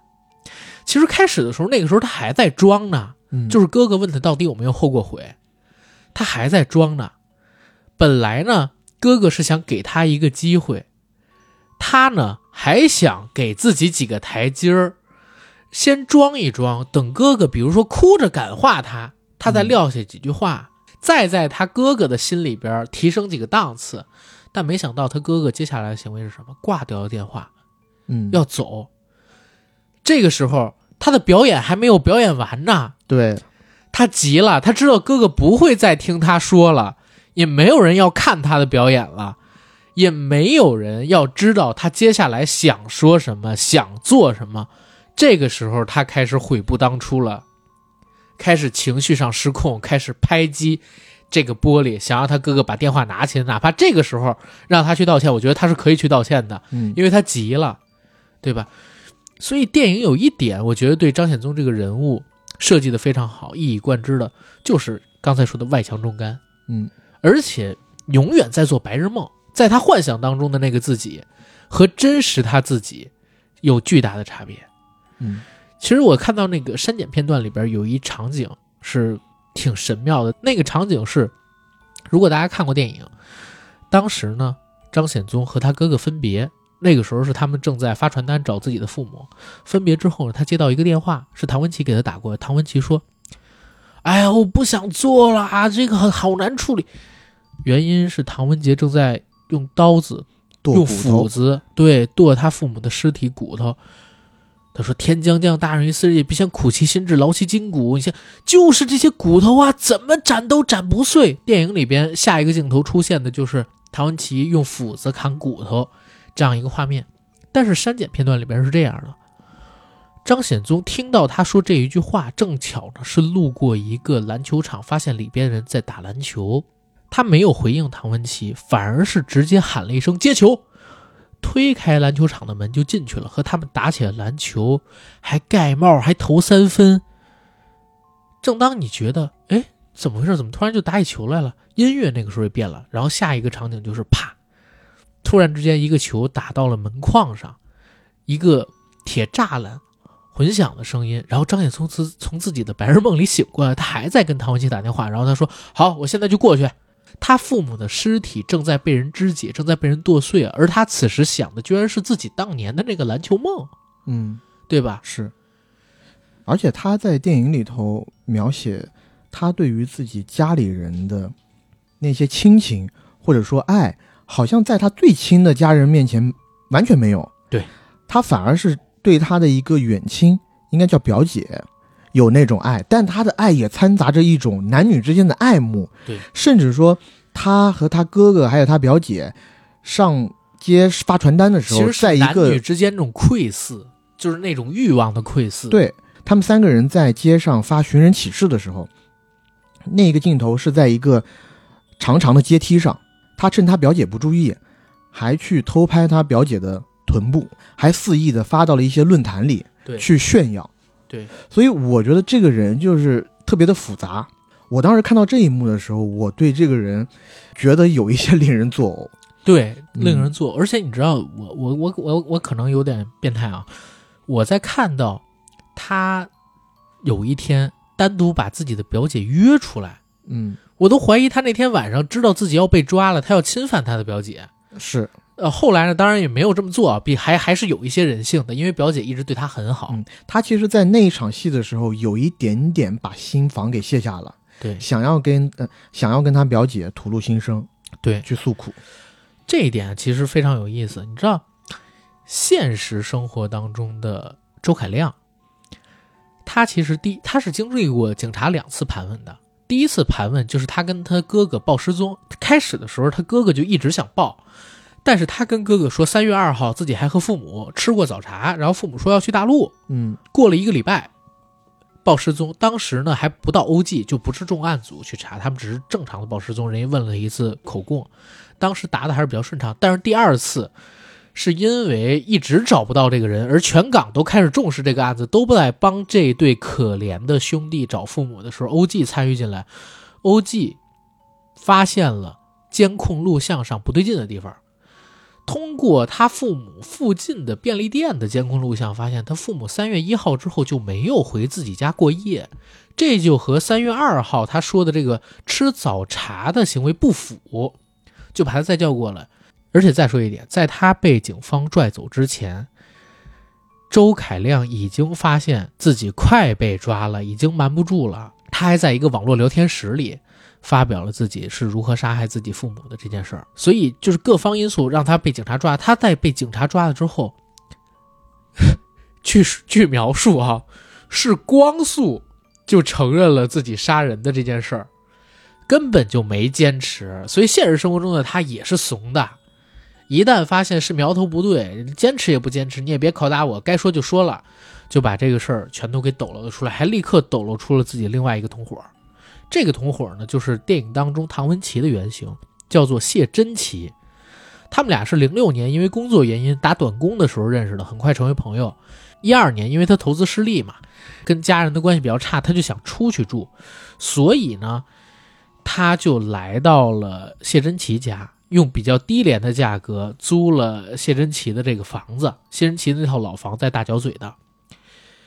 这儿有一个特别有意思的事儿啊，我先讲现实案件当中，现实的案件当中审理，在聊杀人案之前，他们俩在描述这段经历的时候，基本都是一致的，最多有些许出入，但可能是因为记忆啊等等等等的差别。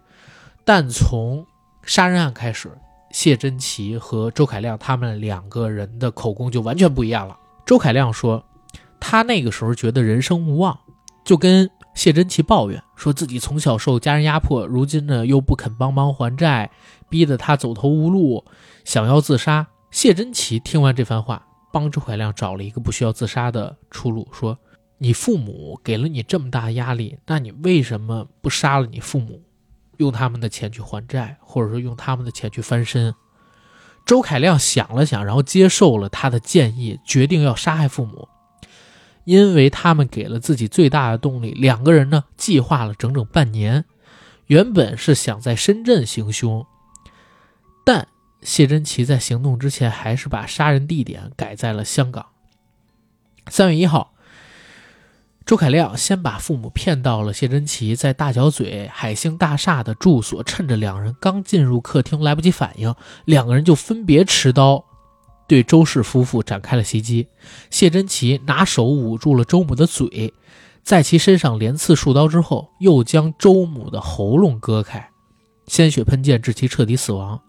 周凯亮刺中父亲几刀之后，遭到了后者的激烈反抗，两人倒在地上扭打时，谢珍奇赶过来帮助周凯亮，合力割开了周父的喉咙。这是周凯亮他的口供。然后在这儿有一点要补充啊，经过香港这边针对于碎尸他的一个尸体处理，发现周父身上挨了十几刀，而最后。他的伤口呢？致命伤口是喉咙上的那一刀。那其实就有一点说啊，就是虽然周父在反抗，但是亲生儿子捅自己爸爸捅十几刀，然后还割喉，哪怕对方是反抗，太没有人性了。这是怎么样的一种仇恨啊？对吧？嗯。而杀完人之后，周凯亮说，出于内心的恐惧，立即离开案发现场。等到四五天后，他再度返回那里时，谢珍奇。已经完成分尸，所以分尸是谢珍奇一个人做了，并把尸块都藏在冰箱里。两人又等了几天，见冰柜的低温也挡不住尸体腐烂的速度，于是先用保鲜膜包裹住尸块，把它们分别装进几个不透明的黑色塑料袋中，打算找时间去海边丢弃。值得一提的是，在周氏夫妇遇害的第二天，周凯亮的哥哥就发觉异常。于是两兄弟开始寻亲，也就是说，周凯亮其实一边寻亲表演。一边处理父母的尸体，然后从杀人到处理尸体，两个人一直都是用不同的电话卡进行联络，每隔段时间都会换新号码。整个案件的开销都由周负责。这一块说他俩不是筹划了半年吗？嗯，他们俩在筹划这个案子的时候，给这个案件预备了四万块的预算。这四万块的预算里边有两万块是为了买作案工具的。他们俩买了什么？买了刀，买了锯。买了微波炉，买了冰箱。这件事儿让就是整个处理这个案子的司法系统人都特别恐惧，就是啥？他不是一个激情犯罪，他是一个早已有预谋的一个预谋，甚至还比较精细的团伙作案。而且他预谋什么？预谋一开始就决定要分尸了，要肢解自己的父母，不光是杀，要分尸给要给自己的父母分尸，要不然你买锯干什么？买榔头干什么？对。但是我在想说，他们要肢解的这一个目的是在于脱罪，是在于让别人找不到他父母的尸首。对。但是我觉得他的计划不太高明，也就在这儿，或者说他的智力并没有达到他想象中达到的那个水准。是。因为很明显，当警方找到了一点线索，很快就可以顺藤摸瓜的是逮到这两个人。所以他们这个东西啊，还是没有不透风的墙。当然，两个人可能也已经做了充足的准备，但是。一般的警察可能查不到。当这个案件啊，真的变成特别太大的时候，OG 重案组来了，然后你想也用了差不多一个月的时间才搞定，对吧？但是这个就是题外话。他买这些东西一共花了两万块，剩下的两万块呢，他是因为谢珍奇又提出要处理尸体，然后周凯亮转给了谢文琪，相当于付给他的钱，嗯，对吧？苦力。没错，然后拿到这个周凯亮的口供之后，警方兵分两路，然后抓到了谢珍奇。但谢珍奇的口供就完全不一样了。首先，谢珍奇是强调自己完全没杀人，是某一天周凯亮带着一个大箱子来找他，打开以后里面全都是人的断肢，他这才知道周凯亮杀了人。之后在周的指示下，他帮忙将尸块分装进冰箱，还有塑料袋。嗯，并且购置了除臭用品。这之后呢，他又推翻了自己的说法，承认自己杀人，称自己和周一人杀了一个。之后还将尸块煮熟，以便隐藏的更久。这是在一三年刚被抓的时候他的口供，然后到一五年这个案件开庭了，两个人呢在法庭上又都推翻了自己之前的口供。前者就是周凯亮说自己杀人是因为精神病，然后并不是蓄意杀人，而是过失杀人；后者又推翻说自己完全没杀过人。只愿承认协助分尸的罪名，这也和电影里边表现出来的说这个警方威胁我，所以我当时录下来的口供是这样的。现在我不承认我杀过人了。唐文琪电影里边这个角色在电影里翻口供的过程，他有一段自己的表述跟描写啊，嗯，但是呢，精神专家没办法证明他有精神病史，所以就还是判了这个周凯亮的罪。但是谢珍奇他的前女友出庭作证了。说他在工作中受过一次严重的腰伤，之后就变得非常自卑，容易受人指使。然后警方呢还对他进行了智商测试，测出结果就是只有八十四，加上之前他女友证明的这个创伤应激反应，这令陪审团就相信他只是受了周的要挟，所以才协助分尸这件事儿。那既然谢珍奇被法庭认为无辜。然后我们也来看一下谢珍奇之后的这段口供，他是这么说的：他说在认识周凯亮之后，他正好因为经济问题也同样入不敷出，就想把自己原本整租的房间再租出去一间。这时候呢，收到了周的联络，因为他们俩相识好几年了，也也比较信任，他就把房间租给了周凯亮。案发那几天，周凯亮每晚都要求他离开房间，然后他每次回来都会闻到一股浓烈的消毒水味儿。几天之后。他的房间里边会传出一些恶臭，谢珍奇就要求周凯亮处理这些东西，别这么臭。这时候，周凯亮当着他的面打开了那些发臭的箱子，更威胁，如果谢珍奇不帮忙处理，就要去伤害谢珍奇的母亲。所以，谢珍奇只能听从他的指示，帮忙处理尸体。至于为什么要改口杀的人，他说，因为自己当时非常累，头痛欲裂，警方又一口咬定自己一定有参与。他觉得警方相信周凯亮多过相信自己，于是只能破罐子破摔。我在维基百科里面看到，说谢珍奇的朋友谢永康回忆到，谢珍奇的性格温和纯品，曾与谢永康的亲妹妹拍拖。后来呢，谢珍奇还到纽西兰、新西兰结识到了一名女子，但却竟然被对方骗光了钱。然后呢，在二零一零年回到香港以后，曾经尝试在家中以烧炭、服老鼠药或者吞水银方式自杀三次，但是呢，都被他姐姐及时回家救下来了。不过呢，因为他脑部永久受损，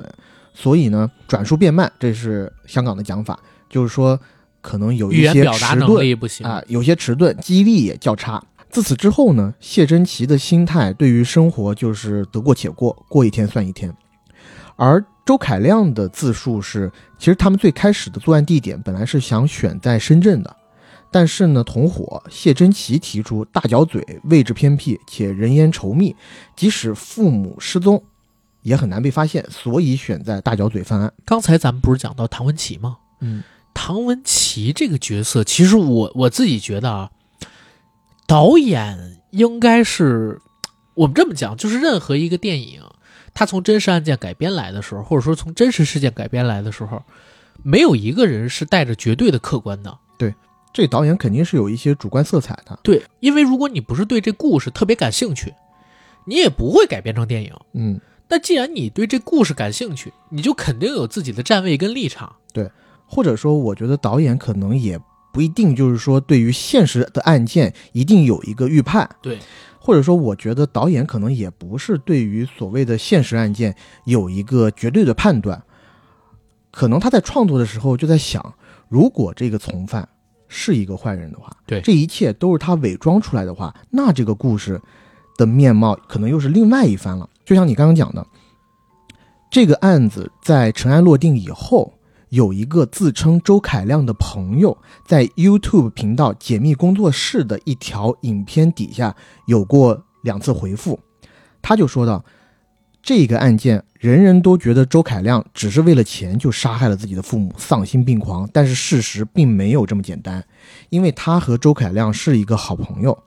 一直以来他也在想要劝解周凯亮，但是周凯亮的思想呢？日积月累，越来越偏激，已经不能被人所改变了。但是他说的是，从小到大，他都知道周凯亮在家庭生活当中其实是一直都觉得自己非常的不幸的。首先是他小时候，他妈妈对他就管得特别的严厉。那从学钢琴到出国留学，其实都不是出自于他自己的自愿，而且在家里，他哥哥因为比他大，而且呢身体也比他壮硕，从小到大在家里就被他哥哥打。可能在小时候兄弟之间打闹都是正常的，但我觉得，呃，周凯亮自己心理承受能力比较差，他可能就觉得。啊，哥哥一直在虐待他，对他不好什么的，甚至说他到了澳洲以后也被很多黑人打。这些事情，据这个好友所说，周凯亮一直都对他诉苦，而且最重要的一点是，他跟他说，身边有一个人一直在同他说：“你不是一直想自杀吗？但是在你想自杀之前，不如先把你最憎恨的人杀掉，让他们先走。”就这一点。这一个好朋友说，虽然他不认识那一个谢珍奇，但是他觉得周凯亮杀他父母的这一个决定，很有可能不是他自己个人就做出的，因为他抱怨也抱怨了很长时间。对，直到这个案发的附近一段时间，他在跟他身边的这个朋友说，有一个人一直在教他一种解决方案，可能比他自己以前想的自杀这这种形式要更好。是他要带人上路。对。但是我我这儿也正好提一个意见和看法。这两天其实我在逛香港的一些论坛，然后我看到有这个网友评论这个事儿，嗯，其实真的也是罗生门来的，就是各种不同的看法。你刚才说的这个，就是人说自己是周凯亮的朋友，嗯，对吧？觉得可能呃谢珍奇这个角色在旁边其实是有助力，而且他有可能是装傻，对对吧？但是也有一些人说，从动机上边来讲。谢珍奇这个也说不通啊！第一，他跟周凯亮的父母无冤无仇，一起犯这个罪，这得有多大罪行啊？而且第二一点呢，就是谢珍奇本人现在还生活在香港，嗯，也有人接触过他，就觉得他确实是有点傻，嗯。所以到底这件事儿是周凯亮觉得必须要拉一个人陪自己上路，谎称是谢珍琪跟自己一起犯下这个案子，还是说确实是两个人一起策划，甚至谢珍琪给了他初始动力？嗯，这真的是一个很难裁定的事儿。但是电影里边其实是比较有这个指向性的，对啊，告诉你说很有可能谢珍奇是装的，没错。这一点在现实案件和电影中都是一样的，就是唐文琪的辩护律师的第一个突破口，嗯，就是警方对于唐文琪的盘问，四十八小时，在现实世界当中是警方拘留了他四十一小时以后才开始盘问。更是盘问了九个小时，使他身心俱疲，最后不得不认罪。但是这一点在电影里面确实也淋漓尽致的写到了。对，由于欧记的警方盘问手段比较的原始粗暴，因为他们一直都是对付毒贩跟黑社会。对，但是我也讲真了，警察办案很有可能，对吧？就是这样的，也听过很多，有时候会过激。对，因为都是性情中人嘛，对对吧？但是我也讲真，警察办案可能。古往今来，古今中外，你要是很温和的话，很难免都是这样，对吧？你很温和的话，可能也拿不到什么证据，对，拿捏不了对方，对，反而被这些罪犯给拿捏了，对，所以他必须要有一个威严感，甚至说这一种我们所说的身心俱疲的拷问方式，也确实可能在他们过往的经验当中是一种比较有效的盘问的方式，对，可能存在屈打成招的。概率，或者这么讲，它其实是合法合规的。你比如说，我有权拘留你四十八个小时，嗯，那我就四十一个小时，我先让你在这坐着呗，嗯，我也不让你睡觉，想着，对我也不让你躺着，我也不让你待着，我让你在这坐着，然后手给你控制住，合法合规的。然后后边我盘问你剩下那几个小时，那几个小时你要不说，我们可能就对吧？嗯，就但是在影片里面是一直不让他睡觉，对啊，其实是在某种程度上折磨他了。折磨到最后，他觉得自己反正出去也没有忘，嗯，就不得不认下这个罪名。但是这一招呢，使得非常的巧妙，就是当法官裁定警方盘问不当或者警方有不当的举措的时候，对对就等于说公家这边的所有证词在评审团那边几乎都站不住脚了，彻底推翻，评审团这边就不会相信政府给的任何的一份供词了。对起码在心理层面上一下子拉近了评审团和唐文琪的一个距离，嗯，在潜意识里会觉得唐文琪是在一个受害者的地位上。对而电影删减片段里边啊，还有一条就暗示的更明显。那个删减片段是啥？是苏玉华扮演的这个唐文琪的辩护律师，他去健身房健身，嗯，然后来了一个特别妖艳的抱着一条狗的女人找这苏玉华。这人是谁呢？是苏玉华上一个案件的当事人。嗯这个当事人呢被人告，告什么？告勒索，原因他是某一个人的情妇，然后跟出轨他的这个富商要了点钱，然后被这个富商给告了。苏玉华呢，非常非常的精明，他没有理这个女人，他抱起了这个女人的狗，然后跟这个狗说了几句话，说：“哎呀，狗狗你好可爱，但你妈咪好惨啊。”你妈咪被人说去跟别人要钱，怎么会呢？你妈咪那么善良，又那么可爱，又那么单纯，肯定是有人为了甩掉你妈咪，恶意给你妈咪钱，然后反过来咬一口喽。他没有跟这个狗的主人展开任何一个对话，是跟这个狗说的。但是那个女人在旁边给了一个哦恍然大悟，然后点头的表情，然后苏玉华把这条狗又给到了自己的这个辩护当事人。嗯我我觉得这已经不是暗示了，这是明示，而且包括在打完唐文琪这个官司之后，有一堆记者在门口对苏玉华进行采访。苏玉华说：“我觉得我不在乎官司输和赢，我只在乎我有没有为我的辩护人争取到最大利益，有没有尽全力去帮他打这场官司。”嗯对吧？就是你可以明显看到，在那么一个小案件里，他会用这样的方式提点对方，啊，怎么反咬一口。而在唐文琪这个案件当中，很有一种可能，其实电影当中已经给暗示了，嗯是他提点唐文琪的姐姐，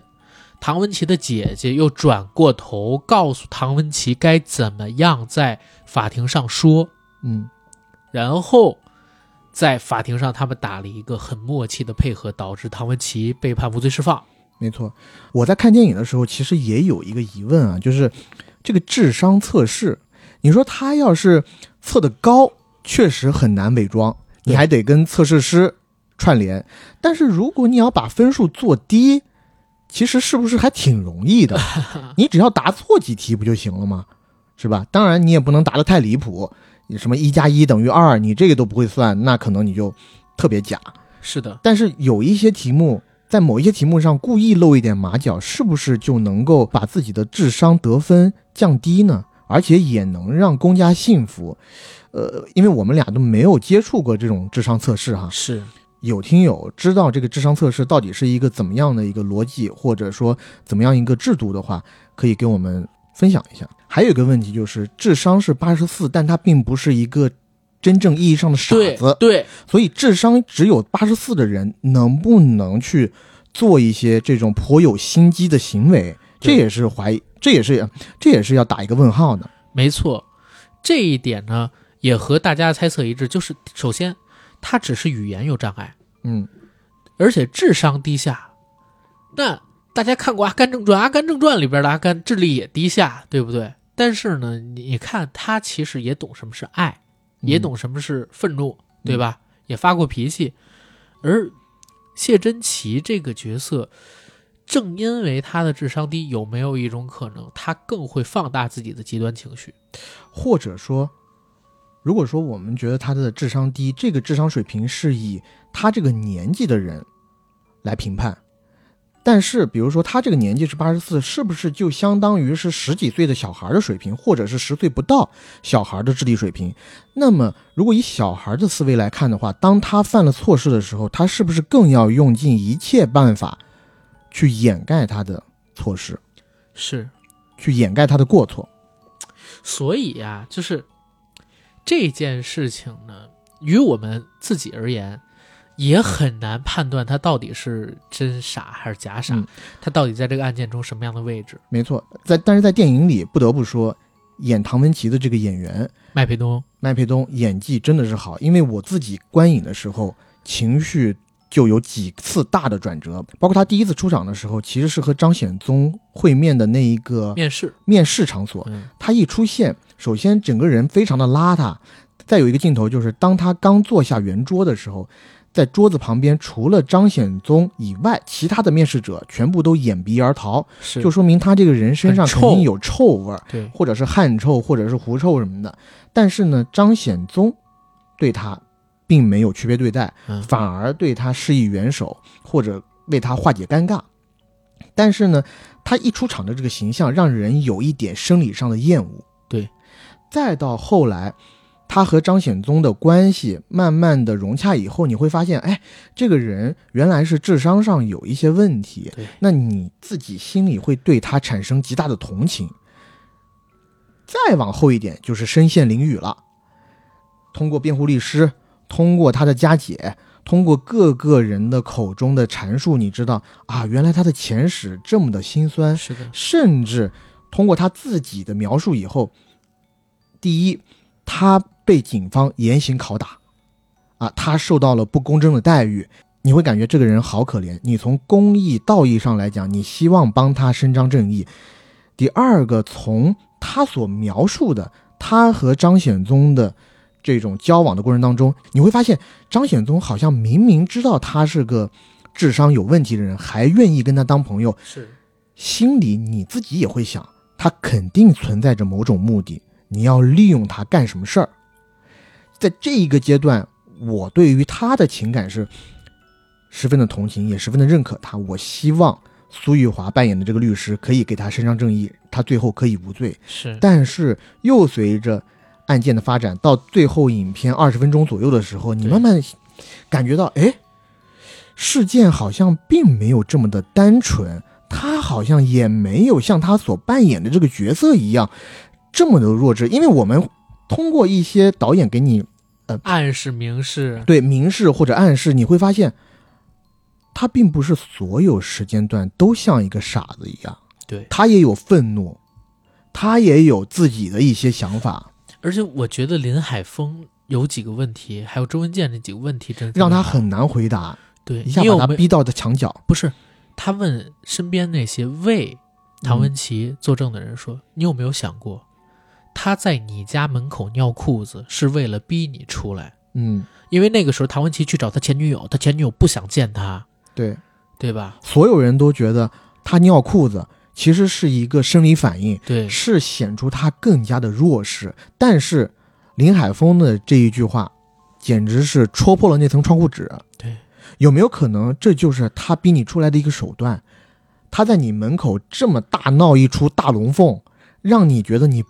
很丢人啊！你不得不出来摆平这个事儿，别让左邻右舍都觉得你家到底是发生怎么回事，对然后对你指指点点。对，其实这反倒是他的一个鸡贼。还问了一个问题：那你有没有想过，他跟你说自己的这些弱势都是为了激发你的同情？嗯，对吧？他这两个点啊，一提出来，我操，真的是捅破一层窗户纸。嗯，我们每个人看到他在门口撒尿，想的都是哦，他太焦急，他爱这个女人，对不对？嗯，然后等这女人，女人不出来见他，五个小时他就在门口等着，他憋不住了，他不敢离开，怕离开之后这女人就离开家了，嗯，自己白等一场，甚至尿都尿在这里。然后还有一点是什么？他那个朋友说，我给他介绍了一个印尼的女朋友啊，但是呢，这个女人已经结婚了，所以这一点算我对不起他。不过有一点我很搞不明白，就是他已经知道这女人结婚了，还要和这女人在一起。我这两天在豆瓣上看到一个特别有意思的讨论，说这个电影唯一不合逻辑的地方就是为什么唐文琪的前女友会这么漂亮？我讲真，你这句为什么唐文琪的女友这么漂亮，其实就已经回答了片子里边介绍唐文琪已经结婚的女生，但唐文琪还为什么不和他分手，还要和他在一起这个问题了，嗯，对吧？因为这个女演员很漂亮，因为他这个女朋友很漂亮，所以知道他结婚了，唐文琪也和他在一起啊。反正他也没想跟这个女生结婚，跟这个女生分开之后，他再想找一个这么好看的女生，可太难了。嗯你看上去他是蠢，但实际上就得找一漂亮的，才能显示出他的精明，嗯，对吧？所以这一点、啊，这一，点我倒没有想到了，直到你说出来，可能因为我是纯爱战士吧，很纯洁你放屁！昨天咱们还讨论过这个问题，啊，是吗？哈哈嗯，好吧，嗯可，哎，总之啊，唐文杰这个角色，导演这边呢其实是给了自己一定的主观的认知了。我其实也看过，就是香港人分析，刚才我不是说嘛，就是他们提还是提到一个事儿，到底他的动机在哪儿？给自己招惹这么大麻烦，杀人的动机到底在什么地方？对吧？因为又不是他的父母，他也跟他们没仇，甚至没见过，嗯。对吧？但是我自己感觉啊，对有一部分反社会人格的人来说，杀人动机好像并没有那么的重要，或者说对一部分变态来说，除了他自己以外，所有人的生命都非常的冷漠，对或者说所有人的生命都是可以夺去的。他觉得杀一个人和杀一只鸡、杀一只猫、杀一只狗没有太多的区别，甚至跟洗个菜，你把一个大白菜从土地里拿出来一样。那对于这种人来讲哎，杀人动机真的有那么重要吗？这一点就特别对，为什么？因为电影里边有一个记者曾经采访过张显宗，问他杀人的时候什么感觉。张显宗坐在玻璃里玻璃房那一侧，拿着手电，不拿着话筒，是这样说的：说当时我很快就冷静了下来，其实内心并没有什么太大的波动。嗯但如果你非要问我，当时杀人的场景是怎样的，我只能告诉你，场面非常震撼。嗯这是原话，你知道吗？是嗯周凯亮接受记者采访时的原话，一模一样的原话。我看到的那个视频里边是原话报道出来的，场面非常之震撼。我靠，就像刚才我们在讨论的一样，对于这种反社会人格，他们杀人真的跟杀鸡杀狗没区别。嗯最多就是描述场面震撼，但是很快就平静下来，内心没什么波动。而且我觉得特别巧的一点是什么？就是这部片子它资源流出来的时间和《毒舌大壮》啊这个片子出现的时间其实差不多的，而且在这个时间段呢，正好又出现了蔡天凤的案子。嗯，香港名媛蔡天凤对，也被人肢解了。而且也不仅是这几个案子，我发现好像香港这座城市里这样的奇案啊都很多。对，我觉得有时间我们可以梳理一下，做一期香港奇案的专辑，《三郎案，Hello Kitty 藏尸案》，一九九九年那个。，对，很多啦。嗯就是它这个城市，咱们有一说一啊，还是要讲，就是因为鱼龙混杂，各地人口都有啊，有印度人，有巴基斯坦人，有菲律宾人，有马来人，然后有越南人，有香港本地出生的人，有从大陆然后再转到香港去的新香港人，对吧？然后有各个地方还有很多鬼佬，可以说就混杂了各种各样的人，混杂了各种人口，然后呢？这些人来到香港这座城市，他们有不同的文化背景、历史背景、地域背景、信仰背景都不一样。矛盾就特别多。对，而且香港这个城市呢，既是我们中国的城市，同时呢又是一国两制，嗯对吧？在这种制度下，哎，滋养出来的花朵呀，就千奇百怪的，嗯，有点像被核辐射辐射过的这种花朵一样，就哎长成各种样子。但是呢，我的理解是，其实最重要的啊，为什么香港这边奇案特别多？嗯最重要的是它传媒业太发达，啊，政府不监管，所以呢，他把每一个奇案都大肆的渲染，让每一个人都极尽其所能的去想象。你可以想象，在大陆这边做出这样的报道吗？对，可能政府都不让报道。但是你要说案件多与少，有没有？我觉得可能在某种程度上，或者在早年间，呃，法制还不健全的时候，可能不逊于香港。我我觉得我们知道的一些恶性案件，对，其惨烈程度都令人匪夷所思。其实起码吧，在天网系统建之前，嗯，大陆确实有很多南大的案子，现在都没有结果，对，对吧？然后投毒的白银杀人案，这我们电影行业嗯，对？吧？前两年还有这个游族影业事件呢，嗯，对不对投毒又是是情杀，又是股份之争等等的。对，但是有很多东西，因为大陆的这一套呃审查制度，对，是不能给你在明面上大肆渲染的。不是而且拍出来是不行的。对，但是、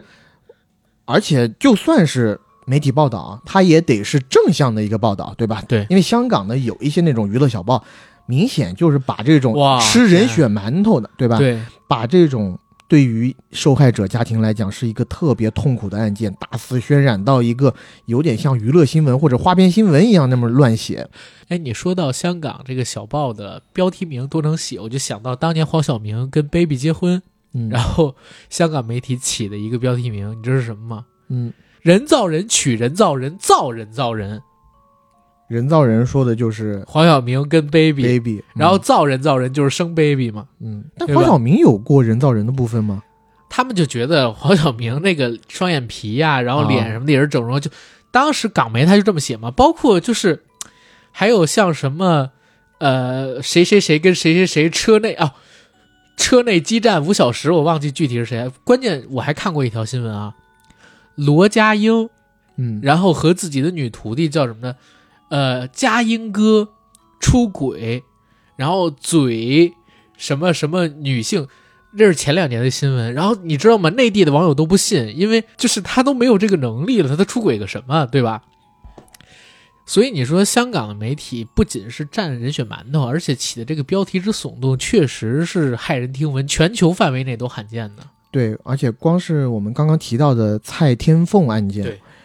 这事件在香港这边发生了也就一两个月吧，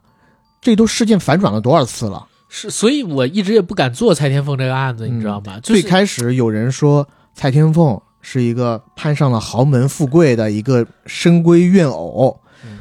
但马上就被反转了，说蔡天凤家里头本身就是很有钱的，然后她和她的现任丈夫其实应该算是门当户对，甚至说她现任丈夫论家底还抵不过蔡天凤家里呢。然后香港这些小报马上就又改口风了，说啊，那蔡天凤她家是有钱，但是敌不过蔡天凤是恋爱脑。她其实虽然跟现任丈夫在一起，但她还贪恋前任丈夫的这个美色，因为就把现任丈夫和前任丈夫的这个面貌的对比图摆在一起，也就是说现任丈夫没有前任丈夫帅。当然，我觉得这一切的一切都不能全信，还是得等官方的一个官方通报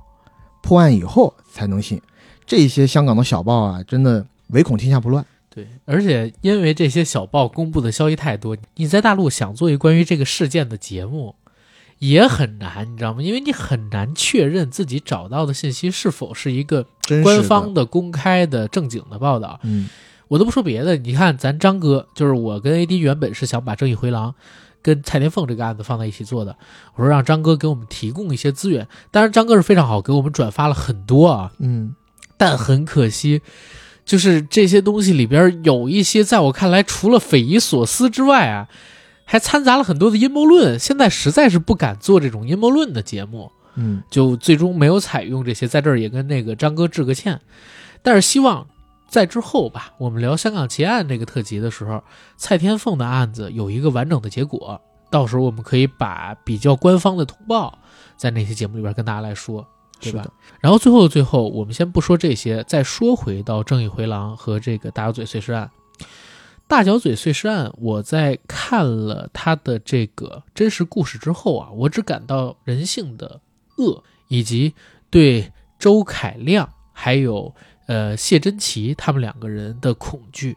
但是当我看完《正义回廊》之后，我脑子里边有了更多的触，然后也有更多可思考的东西。我觉得这是一部好电影能带来的，就是超脱于